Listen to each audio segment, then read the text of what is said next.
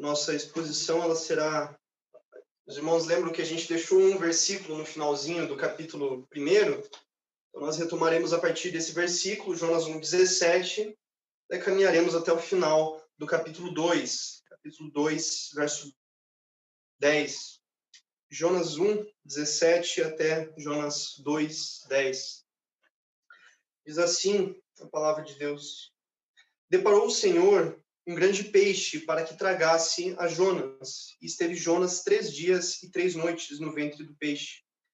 Então Jonas, do ventre do peixe, orou ao Senhor seu Deus e disse: Na minha angústia clamei ao Senhor e ele me respondeu. Do ventre do abismo gritei, e tu, Senhor, me ouviste a voz. Pois me lançaste no fundo, no, no profundo, no coração dos mares. E a corrente das águas me cercou.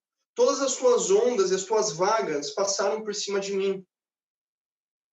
Então eu disse: Lançado estou diante dos teus olhos, tornarei porventura a ver o teu santo templo. As águas me cercaram até a alma, o abismo me rodeou e as algas se enrolaram na minha cabeça. Desci até os fundamentos dos montes, desci até a terra, cujos ferrolhos se correram sobre mim para sempre. Contudo, fizeste subir da sepultura a minha vida, ó Senhor meu Deus. Quando dentro de mim desfalecia a minha alma, eu me lembrei do Senhor e subiu a ti a minha oração no teu santo templo. Os que se entregam à idolatria vã abandonam aquele que lhes é misericordioso. Mas com a voz do agradecimento eu te oferecerei sacrifício. O que votei, pagarei. Ao Senhor pertence a salvação. Falou, pois, o Senhor ao peixe, e este vomitou a Jonas na terra. Os irmãos se lembram do nosso, do nosso último sermão, na semana passada, nós iniciamos né, a, nossa, a nossa exposição, e uma das coisas que eu comentei com os irmãos é de que Jonas, ele é um desses profetas que, posso dizer que é mal entendido, é uma pessoa muito injustiçada, muitas vezes. Muitas pessoas vão dizer que Jonas ele acabou por se converter durante essa oração, porque, olha, só no terceiro dia que foi que Jonas começou a orar a Deus, só no terceiro dia que ele se lembrou que Deus existia. É, enfim, nas próximas exposições, especialmente na próxima exposição, teremos de Jonas 3, é, nós veremos mais a fundo como muitas vezes é, o profeta, a missão do profeta, a, a, vida do profeta é mal interpretada. Uma coisa que a gente vê nesse texto aqui, nós acabamos de ler, é que, primeiro, Deus ele é o Deus de Jonas. Capítulo 2, verso 1 fala isso. Então Jonas, do ventre do peixe, orou ao Senhor, seu Deus, Deus de Jonas. Então, quando nós olhamos para esse texto, quando nós olhamos para para o livro de maneira completa, uma coisa que a gente tem que ter em mente é que quem está falando aqui, quem está passando por essas coisas aqui é um irmão que nós temos. É uma pessoa que é, é um servo do Senhor, assim como nós, é um, um homem de Deus. E uma coisa que nós vemos, eu falei para os irmãos que é o fio condutor do livro todo. Então, de Jonas, desde o comecinho até o final, o que a gente vai ver é a soberania de Deus. Deus é soberano, e foi isso que nós falamos na semana passada. E o caminho que foi feito na semana passada foi um caminho que ele partiu da soberania e ele terminou na submissão. Quanto mais nós entendemos que Deus é soberano, mas nós mais nós conseguimos, é, nós, é, Deus trabalha em nós a submissão que nós devemos ter é, diante de nossa vida. E nesse texto aqui, eu creio que ainda que ele fale como o livro todo vai falar da soberania de Deus, um Deus que é soberano, a nota que bate mais fundo aqui é a nota da misericórdia, porque na semana passada nós não chegamos ainda na parte da misericórdia mais específica de Deus. Então a gente leu até o verso 16, aquela primeira história, como eu tinha, aquela primeira é, parte dessa, desse livro, dessa história, dessa narrativa que está diante de nós, ela nos falava, como eu comentei com os irmãos, sobre um sacrifício. Então nós vimos que você tinha um pecador, você, ele tentou fugir de Deus, Deus demonstrou a sua fúria e no final acabou que um próprio sacrifício literalmente quase foi encenado, literalmente foi encenado ali nesta no, no capítulo 1, quando Jonas foi jogado ao mar como punição pelo seu pecado. E quando a gente termina no verso 16, a gente não sabe ainda direito o que vai acontecer. Como eu tinha comentado com os irmãos semana passada, a gente ainda não sabia que Jonas ele seria engolido por um grande peixe, que ele ficaria três dias e três noites no ventre do peixe, que depois ele iria para Nínive. Não sabemos disso ainda, porque a gente ainda está caminhando pela narrativa. E nesse momento aqui, a gente tem essa oração de Jonas. E aqui também é, é uma coisa que combate uh, uh, o desprezo que muita gente tem por Jonas, porque Jonas aqui ele está basicamente citando salmo após salmo aqui na oração dele. Então Jonas ele começa, é, são assim mais de 10 salmos que Jonas ele pega frases, a estrutura, o vocabulário para colocar aqui. Então até no final, quando Jonas ele fala aqui no verso é, no verso 9, o que votei pagarei. A gente fica pensando, nossa, mas o que, que ele votou? O que, que tem a ver ele ter sido salvo, tá no ventre do peixe, tal, com o que votei pagarei? Ele está citando salmos aqui, ele está trazendo partes da palavra de Deus. Então, o que bate firmemente com a, a, narrativa que nós vemos aqui nesta, nesta manhã, hoje, é a misericórdia de Deus, como Deus é misericordioso. Porque nós vimos que tivemos, então, a encenação de um sacrifício, porém, no final das contas, nós descobrimos que o profeta não foi morto.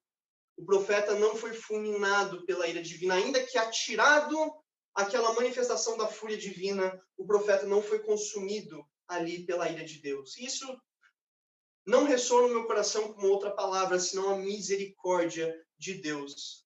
E o que eu creio que seja o ponto central desse texto, que a palavra nos fala, é que a misericórdia de Deus, ela excede o nosso entendimento. Então, essa aqui vai ser a lição central que o texto nos trará nesta manhã. A misericórdia de Deus excede o nosso entendimento. Não é o título do sermão. Se o irmão está anotando, e posteriormente também quando formos postar nas redes, é, o que o título do sermão é a soberania para a misericórdia. Nós vimos na primeira semana a soberania para a justiça, hoje nós vemos a soberania para a misericórdia.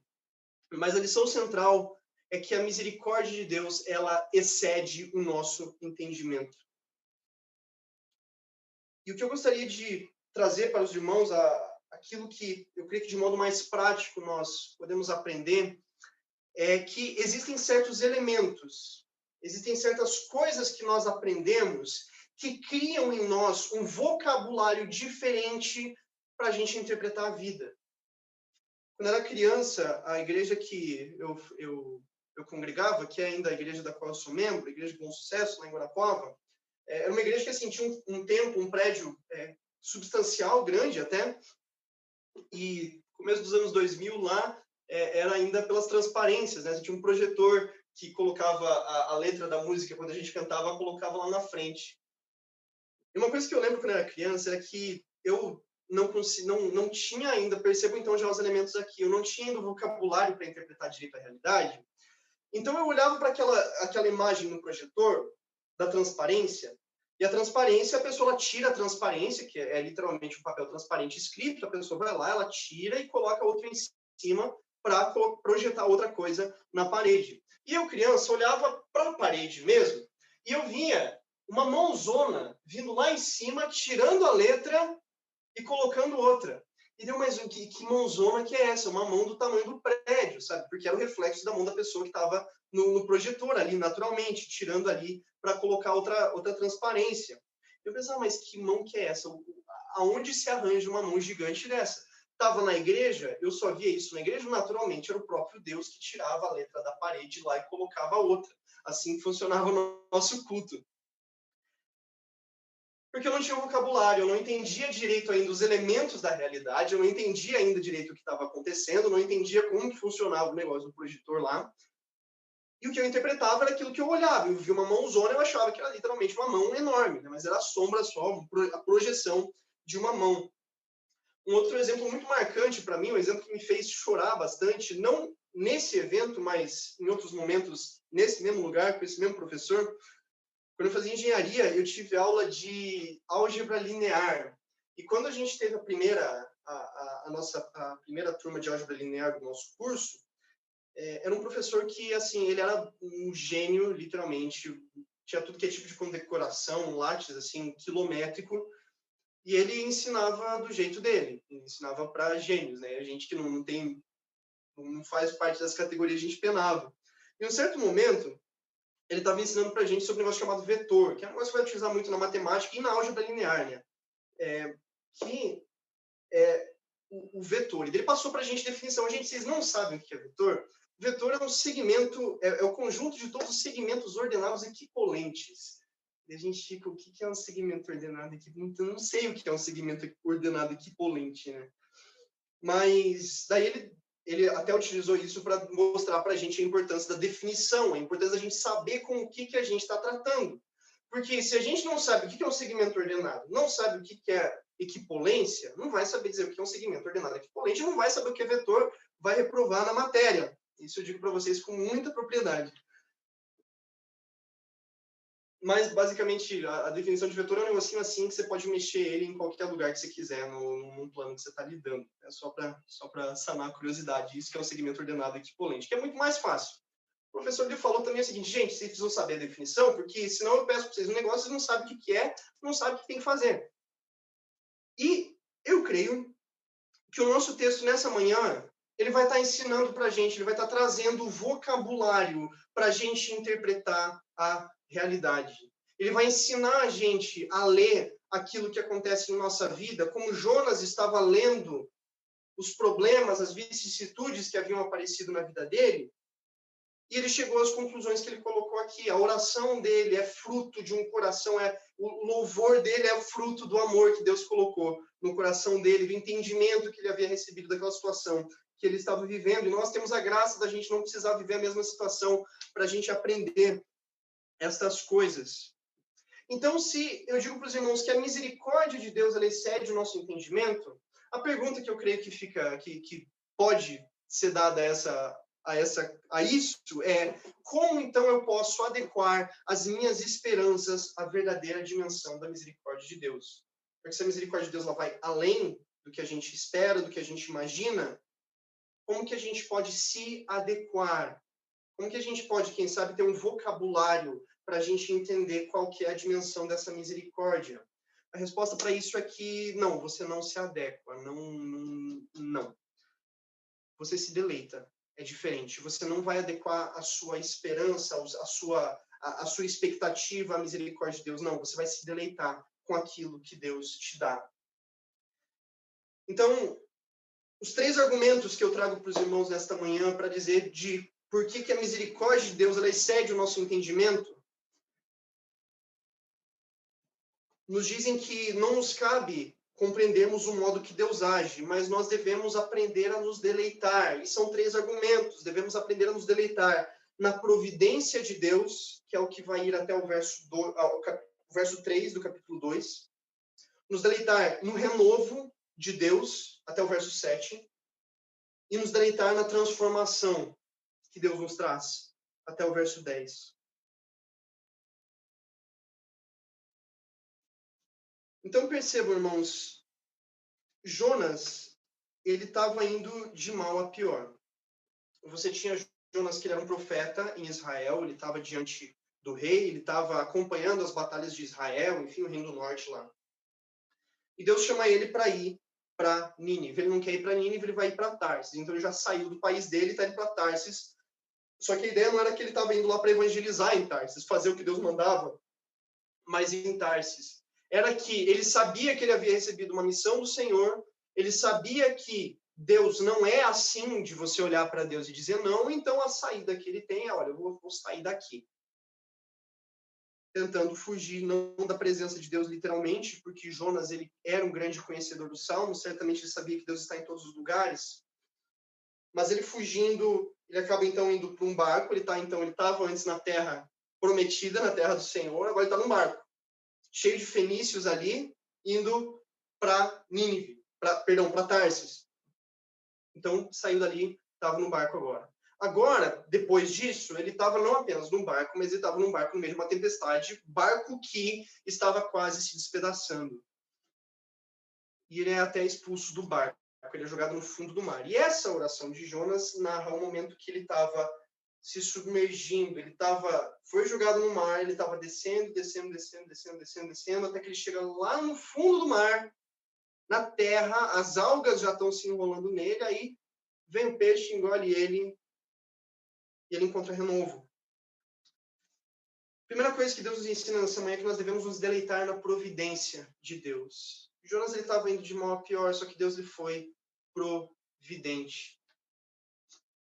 Na, no primeiro capítulo, nós ainda não enxergamos direito essa misericórdia. A gente aprendeu o caráter de um Deus justo na semana passada. Só que nesse, nesta manhã, Deus nos fala sobre a misericórdia dele. Porque o profeta pecador, o profeta que fugiu da terra de Deus, o profeta que foi jogado no mar por causa do seu pecado, Deus providenciou para ele um renovo. Deus providenciou, providenciou para ele algo que lhe salvou. E o verso 17 já começa na cara nossa aqui, já falando. Deparou o Senhor, Deus preparou para Jonas um grande peixe para que tragasse a Jonas, engolisse a Jonas, e Jonas esteve três dias e três noites no ventre do peixe. Então agora a misericórdia ela se mostra. Jonas, e percebam aqui, a gente aprende mais ainda do caráter do nosso Deus misericordioso, porque Jonas ele sabia que o preço do pecado, o salário do pecado é a morte. É por isso que ele falou, gente, essa tempestade aqui está acontecendo por minha causa, me joga no mar, jo perdão, jogue a mim no mar, que vai se resolver. Ele sabia que o salário do pecado era a morte, é a morte, ele conhecia isso do caráter de Deus. Só que nesse momento aqui, a gente lê o verso 17, a gente já sabe, a gente já entende, Deus é misericordioso. Jonas que merecia a morte, Deus, a Jonas que merecia a morte, Deus foi misericordioso. É agora que aparece. Depois que já tudo aquilo tinha acontecido, mesmo tendo visto a fúria de Deus. A misericórdia de Deus ela aparece agora e parece e aparentemente ela vai aparecer no final do segundo tempo, né? Porque Jonas, ele fala nessa oração que a esperança dele já tinha se acabado. Já fala que Jonas estava, ele próprio já estava entregue à morte. Contudo, Deus revelou a misericórdia dele. Isso, irmãos, eu a, palavra nos mostra vez após vez, a experiência da nossa vida nos mostra vez após vez que muitas vezes a misericórdia de Deus ela se revela num caminho que ele vai se formando conforme a gente precisa andar. Muitas vezes nós erramos, muitas vezes nós não nós pecamos contra o Senhor e muitas vezes nós nós nos deparamos, nós vemos aquela montanha de ira do Senhor contra nós, contra o nosso pecado, contra as nossas atitudes, contra o nosso coração, que muitas vezes está colocado no lugar errado, tantas e tantas vezes está colocado no lugar errado. Só que caminhando, seguindo em frente, porque Deus nos pede que perseveremos, aquela montanha se desfaz e nós conseguimos perceber que Deus é misericordioso e que Ele nos dá muito mais do que aquilo que nós pedimos, do que aquilo que nós merecemos, do que aquilo que nós sonhamos. Na década de 70, tinha um autor chamado, acho que era Douglas, o primeiro nome dele, mas o segundo nome era é, Hofstadter. Ele estava escrevendo um livro sobre a, a, tecnologia dos computadores, né? Então, na década de 70 ainda eram computadores bem diferentes do que a gente conhece hoje, nem a interface gráfica, né? De você ter o mousezinho, que você coloca ele, você clica no xizinho, ele fecha, não tinha disso. O computador naquela época era um instrumento científico primariamente, né? Só banco, lugar assim, tinha aqueles computadores enormes e tudo, década de 70 ainda. 72, acho que ele falou isso. E ele estava fazendo um estudo sobre. Ele escreveu um livro, nesse livro ele estava comentando sobre a, a maneira como você faz as previsões da tecnologia e nessas coisas que são muito complexas, o tempo sempre vai ser maior do que você estima.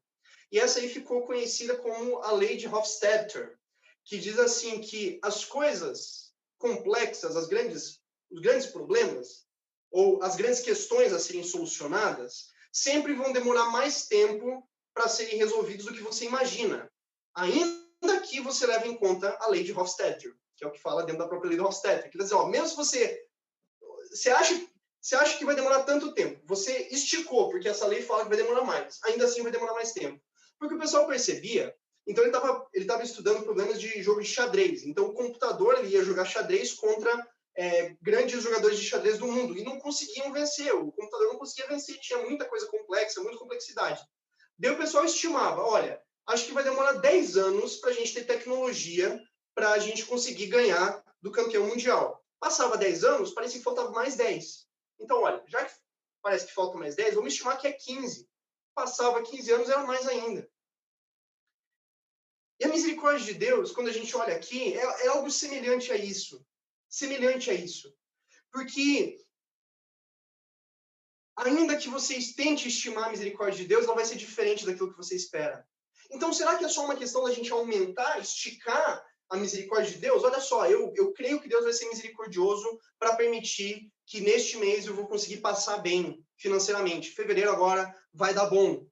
Então, eu vou esticar mais um pouco. Então, não, não vou só passar bem, eu vou ficar rico em fevereiro. Será que é isso? Certamente que não. Graças a Deus, a gente não precisa insistir ou argumentar muito contra esse tipo de pensamento aqui.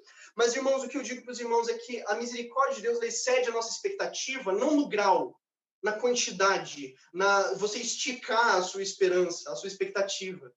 Ela excede no modo, porque Deus ele vai agir de um modo diferente do qual você imagina, e nós estamos vendo aqui ainda a providência de Deus. A providência de Deus não vai vir de um modo que você nem imagina. Seja naquele mês que você fica apertado, que você tem que chegar no cheque especial, precisa emprestar dinheiro, e Deus vai te ensinar a partir disso a cuidar melhor das suas finanças, porque até nisso Deus é providente. Então Deus não vai te deixar rico, Provavelmente, nesse mês. Quem sabe, mas provavelmente não. A misericórdia de Deus é diferente no modo. Diferente do modo que a gente imagina. Não é uma questão de grau. Essa semana, ou semana passada, eu li o livro Romeu e Julieta, do Shakespeare. Eu, eu peguei, eu embalei também, peguei um monte de tragédias do Shakespeare para ler. Eu falei o Hamlet, o Romeu e Julieta e o Macbeth. E é interessante, né? A, a, o spoiler de todos os livros do Shakespeare, nessa fase da vida dele, é que todo mundo morre. Então, assim, ah, como é que tem. Todo mundo morre. Ah, e o outro, todo mundo morre. É, é basicamente isso. E nesse livro, e em outros livros também, tem o, o, o livro que mais me deixou, assim, é, doído com relação à, tragédia que acontece é o livro do Memórias Póstumas de Brás Cubas. Porque termina o livro, você fica com uma sensação de que a vida não serve, sabe? É uma vida tão vazia de que não importa o que você faça nesse mundo, as coisas não têm sentido, enfim. E quando você olha para o Romeu e Julieta, você tem lá que Julieta morre, Romeu morre, uma galera lá morre. E você fica desesperado, no sentido que não há esperança naquela narrativa. E uma das coisas que a gente viu na semana passada é de que a trama que Deus lhe traça na história, neste mundo, ela é infinitamente superior, ela é muito mais complexa, ela é muito mais perfeita, ela é perfeita. Diferente de qualquer obra, qualquer coisa que a gente possa fazer nesse mundo, qualquer livro, qualquer imaginação que a gente possa ter. Tanto que é por isso que o livro sempre vai ter um ponto, né? Então, você, você lê um, um livro tal, lá você vai abrir, ó, isso aqui fala sobre a arrogância, isso aqui fala sobre os problemas da vida, sobre isso ou aquilo, mas a realidade não. Isso eu penso porque eu, eu acho que, não sei, acho que isso talvez já seja trabalho de Deus no, no meu coração, que a gente começa a pensar esse tipo de coisa, sabe? Como é que eu aconselharia o seu Capuleto, né, o Lord Capulet, que é o pai de Julieta, né, a menina que com 14 anos se matou por causa do namoradinho que ela tinha encontrado, e que o namoradinho também se matou, e que o cara que ele queria que noivasse com a filha dele também acabou morrendo. O que, que você faz nesse momento? Que, que, que, que, resposta que tem para isso? Até, ele, até o, o, Lord Capulet, né, que é o pai da Julieta, ele fala um momento, é, tempos desconfortáveis, por que, que vocês vieram agora? Isso fala bem no finalzinho do livro. Porque quando ele vê a filha dele morta, todo aquele morticínio, tempos desconfortáveis, por que, que vocês vêm agora? Por que, que você vem agora? E a resposta, eu creio que é não dá. Não porque não é possível você aconselhar uma pessoa nessa, nessa situação, mas é porque dentro de um livro, dentro do pensamento do Shakespeare, o que vai ser ressaltado ali é só a desgraça, é só o problema, é só a tragédia. Só que graças a Deus que a gente nunca vai encontrar o Lord Capulet na vida. A gente vai encontrar uma pessoa de carne e osso, uma pessoa que é feita em imagem e semelhança de Deus, um personagem na história tão perfeita que Deus criou. E aí sim, a gente tem mensagem de esperança, porque na nesse livro tão magnífico que Deus fez, que é a história, essa grande obra, a gente enxerga o Cristo vitorioso. Porque mesmo que você encontrar uma pessoa que ela esteja numa situação assim, que perdeu o filho, que perdeu o namorado da filha, que perdeu todo mundo, todo mundo morreu. Desgraça da desgraça. Cristo ainda assim é vitorioso por sobre isso. Porque é isso que a realidade nos fala. É isso que Deus nos ensina, que Cristo é vitorioso por sobre todas estas todas essas coisas. Então, a misericórdia de Deus, a providência de Deus, ela excede a nossa expectativa, porque ela vai estar de um modo diferente do que a gente imagina.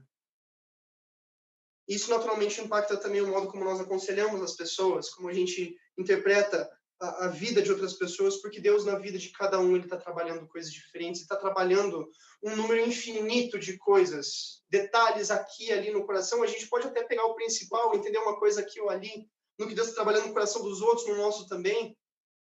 Só que a obra de Deus é perfeita. Enquanto Deus está trabalhando algo aqui, Ele está fazendo mais um monte de coisa ao redor. E se a gente não leva isso em conta no final, quando a gente fala com as pessoas, vai parecer simplesmente que a gente está pregando para elas: olha como minha vida é boa, faça isso que vai se resolver. Quando na verdade a trama dessa vida ela tem uma complexidade infinita, porque Deus ele tem uma sabedoria infinita. E aqui também nessa questão da providência, porque percebam, Deus providenciou tantas coisas para Jonas, providenciou um peixe, providenciou o momento certo dele ser engolido pelo peixe, providenciou ar para Jonas respirar ali dentro, ainda que tivesse desconfortável a providência de Deus excede a nossa expectativa, porque essa providência, e aqui é coisa que só crente tem, tem coragem de falar, né? Dizer que o cara está na barriga do peixe ali, sendo corrido por ácido. O cara está desconfortável, está ali quase morrendo. Deus está sendo providente ali, é coisa que só crente tem coragem de dizer. Só que aqui entra uma coisa, aqui entra um, um vocabulário para você interpretar a tua vida. Porque Deus está nos ensinando que a providência de Deus, Deus ela não vem na forma que a gente espera, não vem bonitinha do jeito que a gente imagina, porque a nossa narrativa é falha. A tua narrativa, a, a, história que você quer, não é melhor do que a que Shakespeare escreveu, porque Shakespeare foi um dos maiores escritores que já pisou nesse mundo. Só que a história da tua vida é, é infinitamente superior a isso. E quando a gente tenta entender, a gente tenta tentar explicar o que está acontecendo, segundo os nossos termos, a nossa esperança, eu queria que isso acontecesse, o meu desejo era que tal ou tal coisa acontecesse, não aconteceu, por isso estou amargurado. Aqui a gente vai fazer uma troca, porque a palavra de Deus, ela nos promete a bênção da paz que excede todo o entendimento. Quando, gente, quando Deus trabalha isso no nosso coração, nós aprendemos essa lição, nós temos a paz que excede todo o entendimento.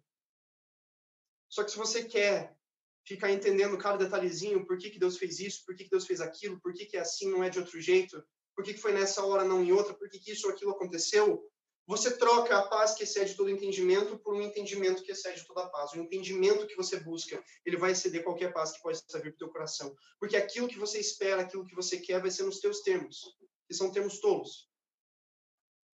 Só que a misericórdia de Deus, a providência de Deus, ela é superior. Ela excede a nossa expectativa. E Cristo também ele fez isso. Cristo confiou na experiência, na, na providência de Deus. Porque Cristo ele foi para ser atirado à morte, assim como Jonas foi atirado à morte. Cristo foi colocado no madeiro e lá ele experimentou dores que nem imaginamos, irmãos. Nós cantamos certa vez a, na nossa congregação aqui aquele cântico que fala: Eu nunca saberei o preço dos meus pecados lá na cruz a gente nem imagina o que, que Cristo enfrentou ali, só que Cristo confiou na providência de Deus Pai, da Santíssima Trindade. Porque ele sabia que, ainda que enfrentando dores, cujo preço pagou pela iniquidade de todas as pessoas que o Pai entregou na mão de Cristo, ainda assim ele sabia que, crendo no Pai, crendo na providência do Senhor, crendo na, na, na Santíssima Providência,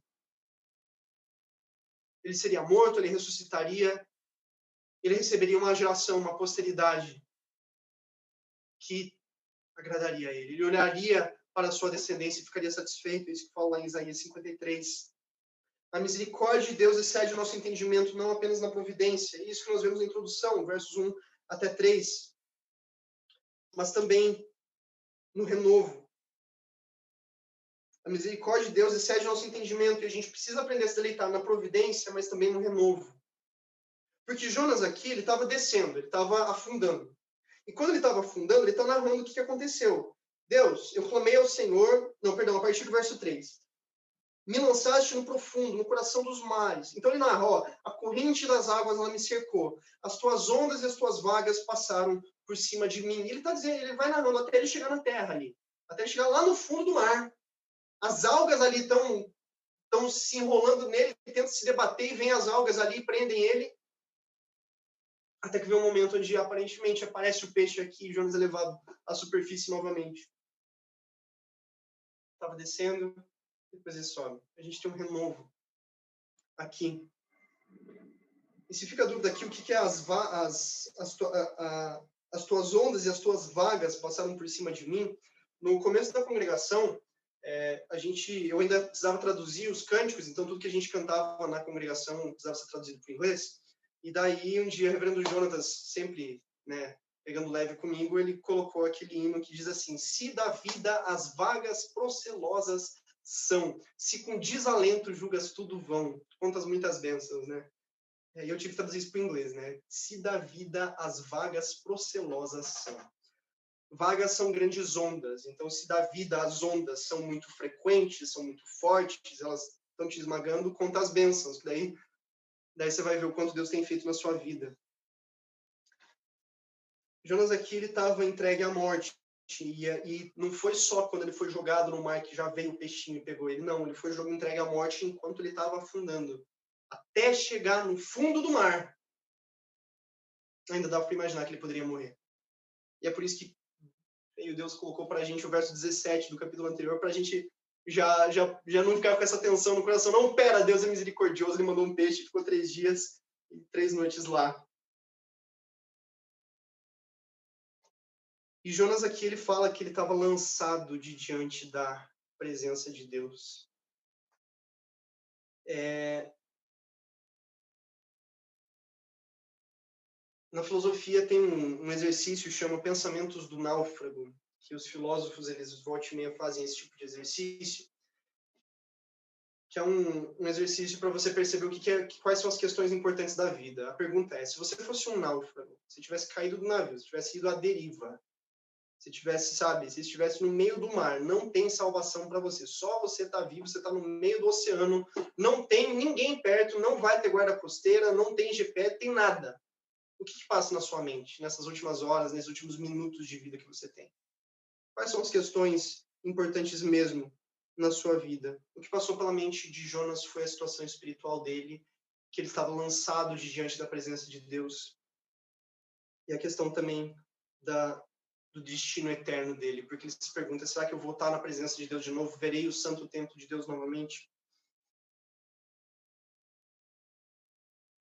O que, que passa na nossa mente? Quais são as coisas importantes mesmo da nossa vida? O que que,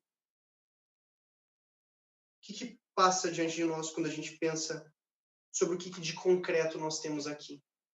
Jonas estava triste, estava amargurado, estava estava num momento difícil, porque ele estava lançado diante da presença de Deus. Só que percebam, irmãos, Deus é um Deus que nos fala sobre o renovo dele. Jonas ele falou que ele estava lançado diante da presença de Deus, só que aqui tinha passado um quarto do livro só. O primeiro quarto do livro só. Tem mais, tinha mais três capítulos ainda na história do livro de Jonas. Muitas vezes aquilo que a gente imagina que é o fim ainda está no começo ainda. Muitas vezes, quando Deus nos manda batalhas e batalhas, dificuldades, dificuldades, muitas vezes a gente pensa que não, agora acabou, e vem mais uma, e mais uma, e mais uma. Winston Churchill, em novembro de 1942, durante a Segunda Guerra Mundial lá e tal, ele falou o seguinte, gente, vocês estão vendo, a gente está tendo vitória, está tendo umas coisas boas aqui, mas não é o fim. Não é nem o começo do fim, mas talvez já seja o fim do começo o fim dessa primeira parte talvez já tenha acabado. Muitas vezes, as dificuldades, os problemas que aparecem em nossa vida, quando a gente já está sem fôlego, ainda está no começo. Ainda tem muito mais para acontecer. Muitas vezes são muito mais problemas, e Deus faz isso muitas vezes com a gente. Por quê? Porque a misericórdia dele, a providência dele excede nossa expectativa, vai ser de um modo diferente do que você imagina. Só que muitas vezes é também a partir de um renovo. Porque muitas vezes, quando você acha que você já podia morrer, você abre os braços assim, você quase fala, Pai, em tuas mãos entrega o meu espírito. Deus ainda tem um renovo para trazer, Deus ainda tem esperança para colocar no teu coração e dias melhores ainda virão.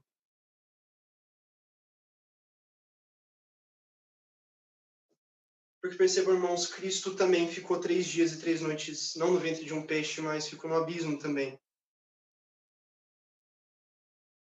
Cristo, ele entregue a morte, entregue a punição eterna antes de ressuscitar, ele ficou três dias e três noites no ventre do peixe. Cristo, ele nos fala que ele nos daria o sinal, ele daria àquela geração o sinal de Jonas, seria o fato dele ter morrido, de ele ter ressuscitado depois. Meus irmãos, só a simples lembrança de que Cristo morreu, a simples lembrança de que, olhando para esses três dias e três noites, a gente sabe que também Cristo sofreu neste mundo, foi punido neste mundo e depois foi entregue à morte e, e três dias e três noites ficou morto, mas no terceiro dia, vitorioso sobre a morte, ele ressurgiu. Meus irmãos, isso nos traz um apreço para as coisas de Deus. Não despreze as coisas de Deus. Olhe para a obra que Deus fez e que Deus faz na sua vida, que Deus fez através da cruz, que Deus fez na salvação, que Deus fez na história, que Deus faz neste mundo. E olhe com gratidão, porque Deus nos traz renovo. E Jonas, então, ele clama por essas duas coisas. Ele clama, ele, ele vê a situação que ele estava ele fala, né? Estou longe do Senhor. Qual será que é o meu destino? Será que eu vou voltar a ver o santo templo do Senhor?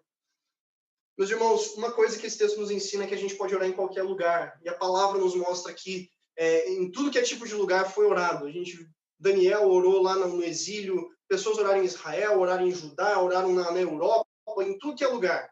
Na palavra, né? durante as viagens missionárias, lá a gente vê a gente orando em tudo que é, em tudo que é lugar. De tudo que é jeito também. Em pé, sentado, deitado. E em Jonas aqui está, creio que na situação mais inusitada, né? O cara orando do ventre de um peixe, né? Sabe-se lá onde ele estava. Só que você pode orar em qualquer lugar, e essa é uma aplicação para você, você pode orar em qualquer lugar, mas não exclusivamente geograficamente, espiritualmente. Jonas ele estava lançado diante da presença de Deus. Jonas tinha se afastado de Deus, ele estava fugindo de Deus, ele estava em pecado, ele era um homem odioso naquele momento, se a gente for olhar, porque ali a gente vê, esse é um homem, a palavra nos mostra que esse é um homem que merece a ira de Deus. Esse homem ele ora a Deus e Deus ouve ele. Deus ouve ao seu servo. E semelhantemente, não importa onde que você está, qualquer lugar, porque a gente está no Zoom aqui, acho que é mais literal isso, não interessa que lugar do mundo que você está assistindo isso.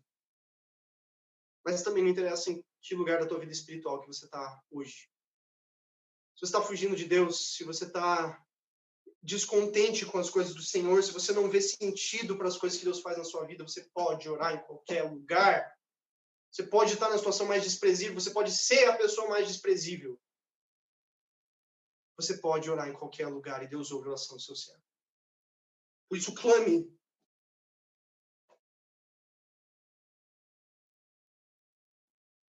E Jonas, ele também ele estava nessa situação de quase morte ali. E Deus foi providente, Deus trouxe para ele um renovo. Misericórdia de Deus ali. Misericórdia de Deus excedeu o entendimento porque Deus trouxe um renovo para Jonas. E semelhantemente Deus fez assim conosco, com você que é salvo, conosco que somos salvos em Cristo. Nós estávamos, estávamos mortos em nossos delitos e pecados, estávamos entregues à morte. A porta tinha fechado em cima da gente, as algas estavam grudando nossa, prendendo nosso pescoço. Contudo, Deus nos salvou da morte. Então, viva!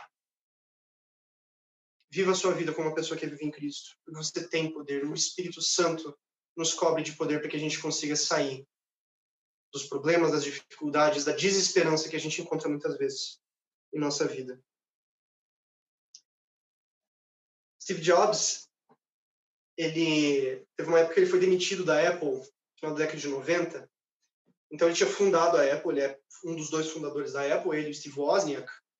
E daí, um certo momento lá, ele acabou tendo umas, uns problemas políticos ali dentro da empresa, acabou que ele foi demitido da Apple, saiu da empresa que ele mesmo tinha fundado. E daí, quando ele saiu, ele fundou uma empresa chamada Next Computers, que era uma outra empresa que a ideia era lá ser concorrente da Apple.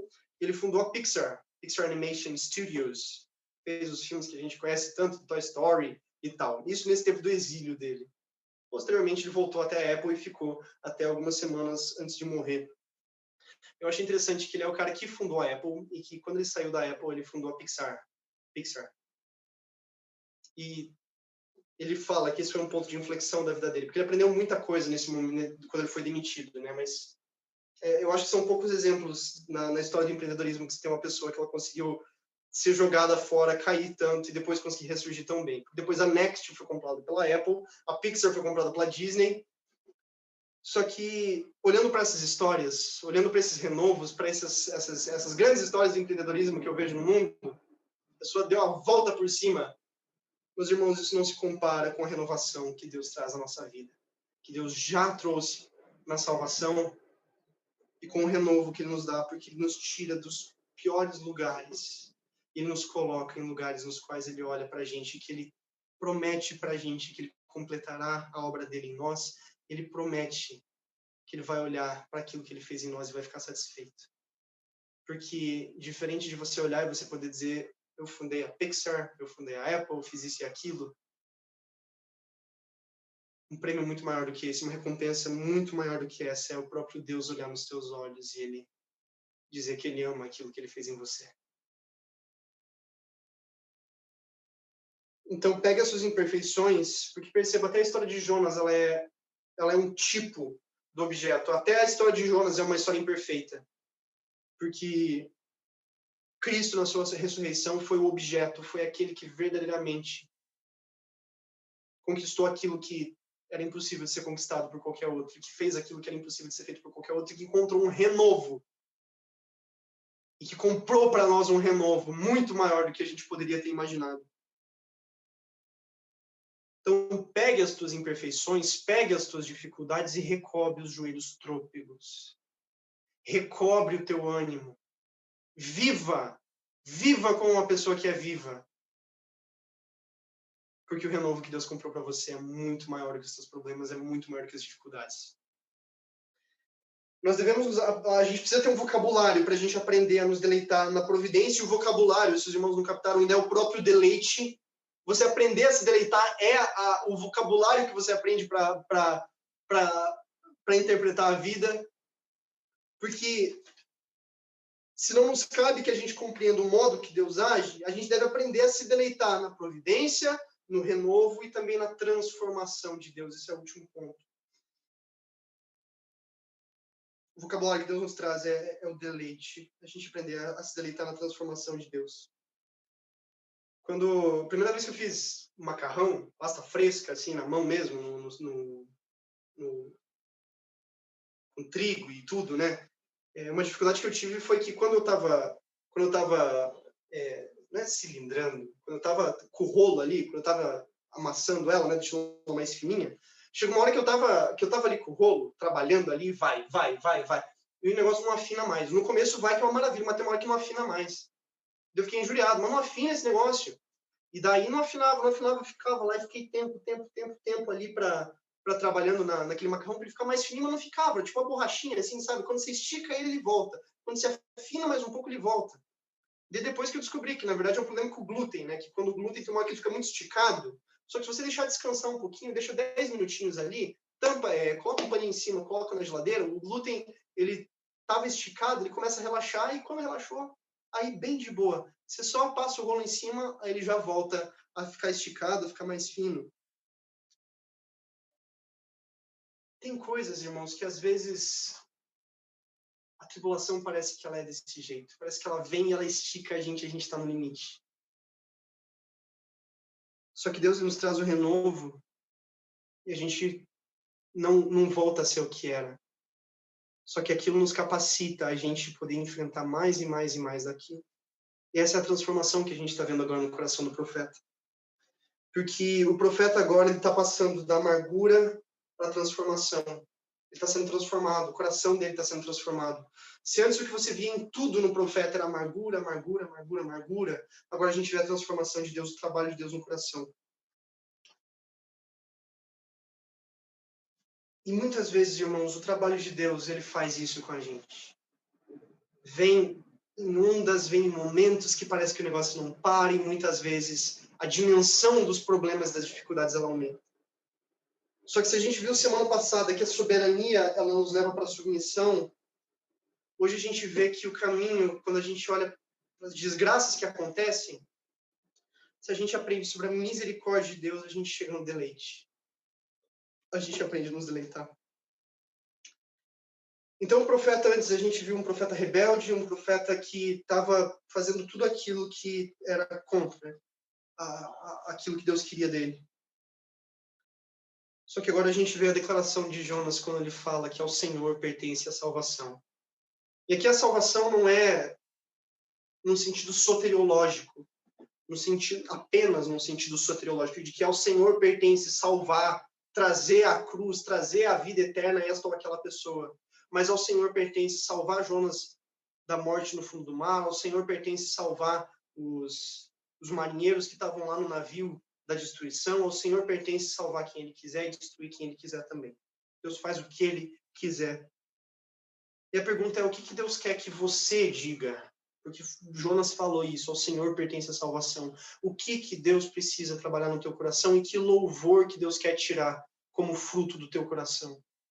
Porque a gente cantou isso hoje. O meu louvor é fruto do meu amor por ti, Jesus. Que tipo de área, que momento, ou, ou melhor, que, que, que situação que Deus está trabalhando no teu coração, que louvor que Ele quer tirar dos teus lábios. Outra aplicação que eu tiro daqui é que, irmãos, não desprezem as lutas alheias. A gente tinha em Jonas uma pessoa que precisava ir do ponto A até o ponto B. Ele não foi. Simples, né? Dá para resolver. De boa, sossegado, né? Pô, o que você não fez que Deus mandou? Tinha que fazer meus irmãos percebam que Deus moveu literalmente céus, terra, mar, pessoas, animais, para colocar no coração do servo dele aquilo que Deus queria colocar. Então não despreze, porque muitas vezes Deus faz isso com as pessoas. Muitas vezes parece que os problemas são tão simples. Muitas vezes parece que, olha, só você ter mais isso ou mais aquilo. Deus quer que você faça isso ou aquilo. Só que muitas vezes Deus está trabalhando tantas e tantas e tantas áreas no coração da pessoa que a, que a gente não pode reduzir o trabalho de Deus a uma ou outra coisa, que é só isso ou aquilo que já resolve. Às vezes Deus está esperando sim uma ou outra coisa que a pessoa entenda que é aquilo, pá. Só que quando nesse entendimento Deus lhe trabalha o coração inteiro da pessoa, a pessoa por inteiro. E mesmo quando a gente vê trabalhos que a gente pensa, poxa, mas eu já passei por essa dificuldade, o senhor já tinha me ensinado antes por que está vindo de novo agora? E se você fica assim, é porque isso prova que o teu coração não está indo no lugar certo. Só que quando você olha para a dificuldade anterior, é, não é porque ela foi incompleta. Ainda dói hoje quando você enfrenta muitas vezes o mesmo pecado, o mesmo problema, quando você cai na mesma coisa, que parece que já era para você ter aprendido, se não aprendeu. Não é porque a, a obra do Senhor foi incompleta, é porque Deus naquela época já foi misericordioso, ele estava trabalhando outra coisa no teu coração, só que ele já criou um aporte, ele já fez, ele já já lançou a semente daquilo que ele trabalharia mais a fundo, trabalharia mais e mais ainda no futuro da sua vida. Porque, irmãos, aqui a gente aprende a maneira como Deus ele trabalha no nosso coração. E Jonas ele declara aquilo que Jonas precisava entender aqui era a soberania de Deus. Para salvação, salvação de pessoas, sim. Salvação de atos, de, de, de lugares, de, de um monte de coisa aqui é a salvação. Um monte de coisa cabe nessa palavra que ao Senhor pertence a salvação. Quer um exemplo? Muitas vezes a gente fica triste, a gente fica cansado, a gente fica desesperançoso, a gente não entende por que, que Deus não converte aquela ou aquela pessoa. Só que ao Senhor pertence a salvação, e nesse sentido é o sentido mais imediato que a gente olha no texto. E isso aqui pode trazer e deve trazer renovo ao nosso coração. Porque se nós oramos por pessoas, mesmo pessoas muito próximas, pais, irmãos, filhos, que a gente quer que o Senhor, que a gente quer ver a obra do Senhor e Deus não quer trabalhar, a gente entende que ao Senhor pertence a salvação, e nisso Deus, é, e nisso a gente, a gente vê o trabalho do Senhor. Só que tem outros, outras questões também. Muitas vezes a gente pode sonhar. Será que o trabalho que eu faço não vai dar fruto? Será que o país que a gente está nunca vai funcionar do jeito certo? Será que essas, é, essas dificuldades, esses problemas que a gente vê no mundo todo, de países aí sendo subvertidos, de perseguição aumentando em todo o mundo, será que Deus não vai nos salvar disso? Irmãos, ao Senhor pertence a salvação, se Ele quiser, Ele salva. Mas se Ele não quiser também, a gente vai enfrentar essas e aquelas coisas. Será que Deus vai me resgatar, vai me salvar dessa situação, dessa dificuldade? Ao Senhor pertence a salvação. E mais uma vez, o modo que Ele vai fazer isso excede o nosso entendimento. E Jonas aqui ele estava interpretando aquilo que ele viveu. Ele estava interpretando a vida dele a partir da providência de Deus e ele entendeu que ao Senhor pertence a salvação. E como que você interpreta a tua vida? Como que você enxerga o teu passado? Você enxerga uma sucessão de dificuldades, de problemas? Ou você olha para o passado tentando entender o que que Deus estava trabalhando no teu coração e como que ainda hoje você pode fazer para você demonstrar diante de Deus que a tua vida ainda precisa de transformação, mas que Deus ele trabalhou poderosamente em você?